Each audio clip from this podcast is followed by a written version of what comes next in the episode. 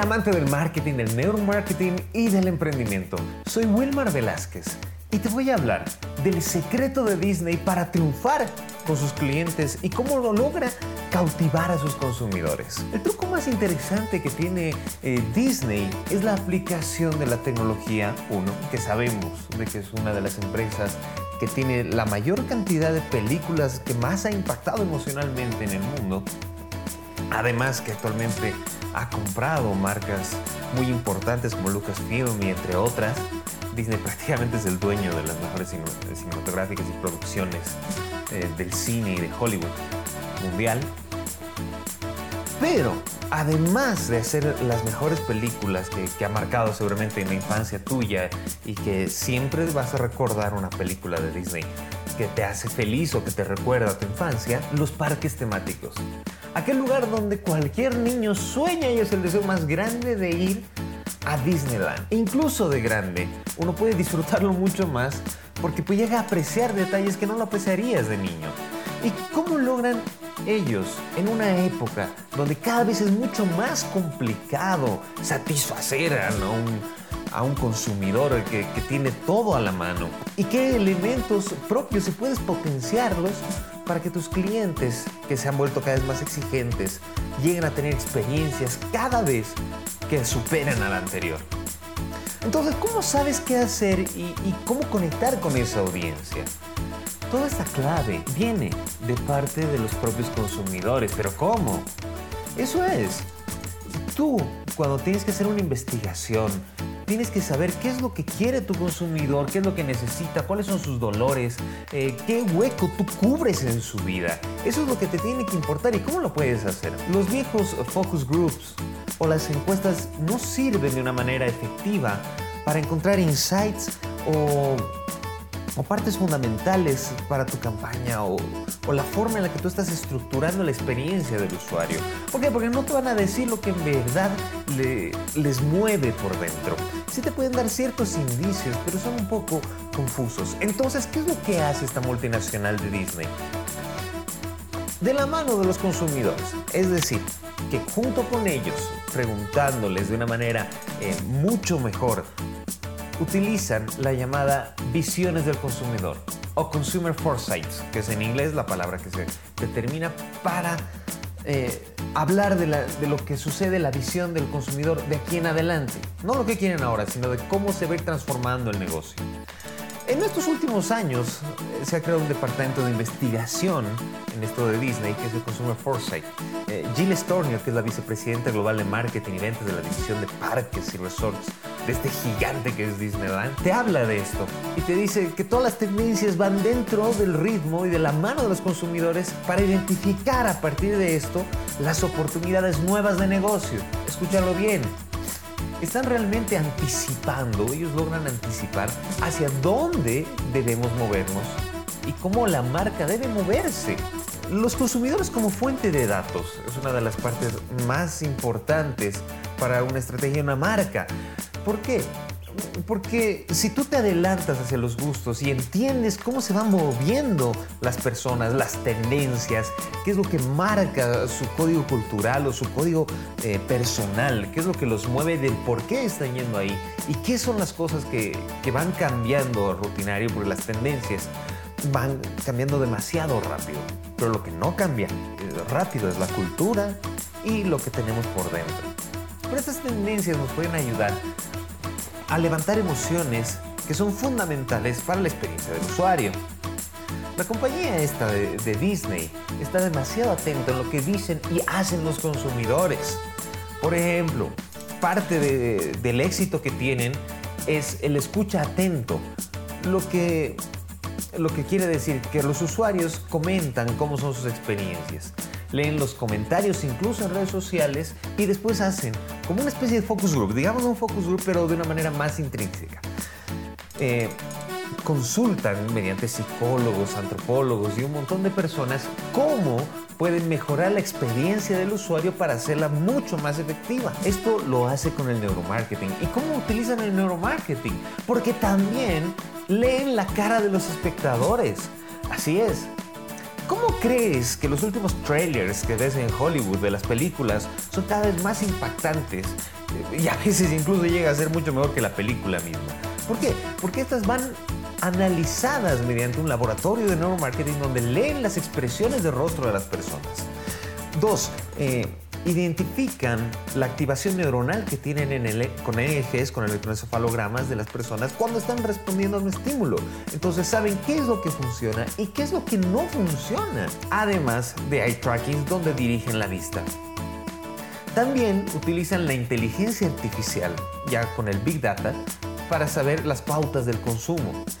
Eh, por ejemplo, Marvel utiliza Big Data para determinar cómo sus historias las deben contar, cómo deben moverse y cómo pueden modificarlas antes de que salgan. Esto es muy interesante porque logran predecir a partir de la muestra de los trailers anuales cuáles son las películas que más éxito van a tener. No, no solamente con la relación de que ya conozcan a los personajes, sino de cómo esta funciona en la mente del consumidor para atraer y decir el impulso de compra de voy a ir al cine a ver esta película. Disney al leer los rostros que tienen, tienen un software especializado que es bastante complejo y muy avanzado, donde filman con rayos infrarrojos para no interrumpir eh, la, experiencia del usuario hasta 400 personas eh, las expresiones faciales que tienen al momento de ser expuestos ante una película, un trailer o alguna animación.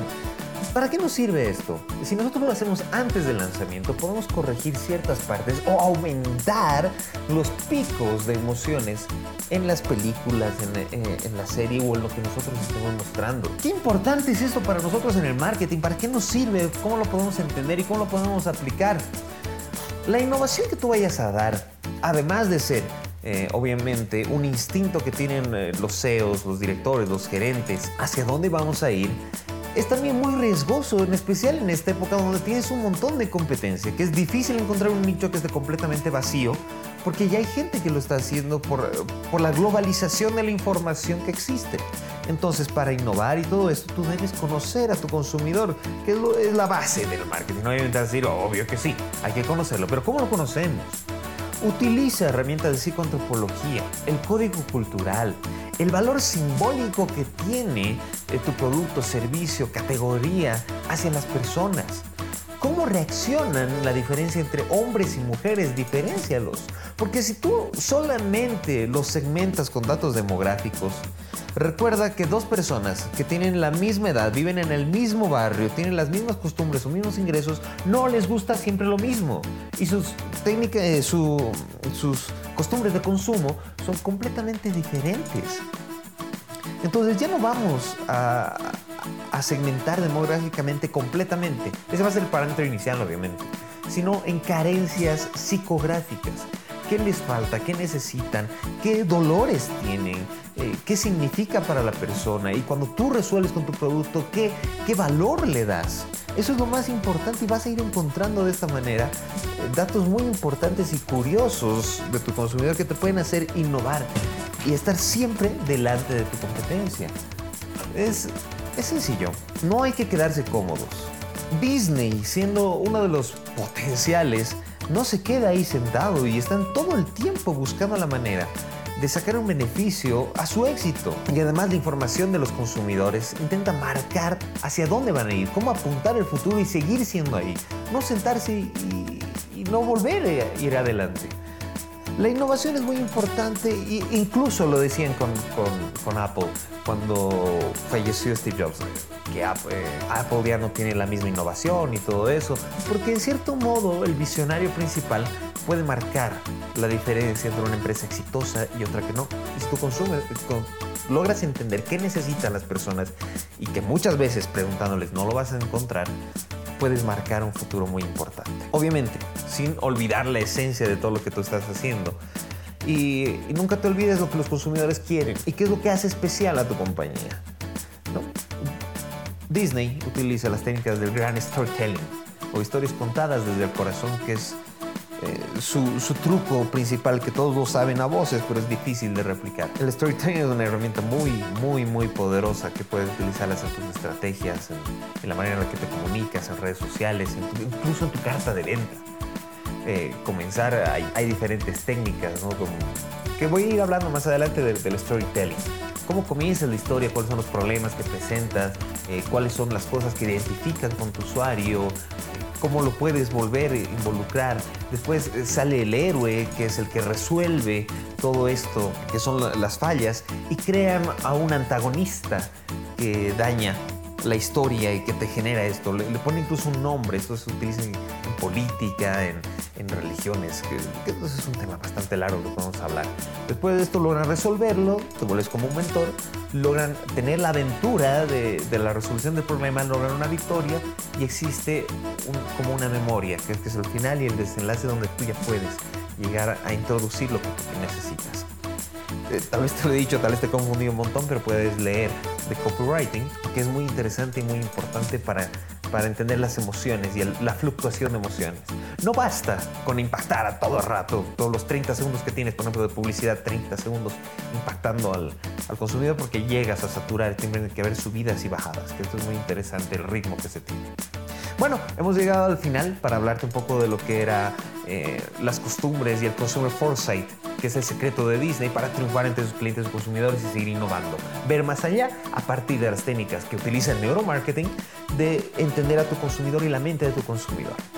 Vamos a hablar más adelante te espero en próximos capítulos. No te olvides visitarme en mi página web www.wilmarvelazquez.com. Le estoy actualizando recientemente, tal vez no encuentres mucho material, pero más adelante vas a estar eh, viéndome en mi Instagram con algunas frases que voy subiendo o Facebook que pronto la voy a lanzar la página. Ha sido un gusto para mí estar otra vez contigo, contándote los secretos y las noticias del marketing, neuromarketing y emprendimiento. Sigue adelante, sigue innovando, sigue buscando las técnicas más importantes y te espero en una próxima. Soy Wilmar Velázquez y que tengas una grandiosa jornada. Adiós.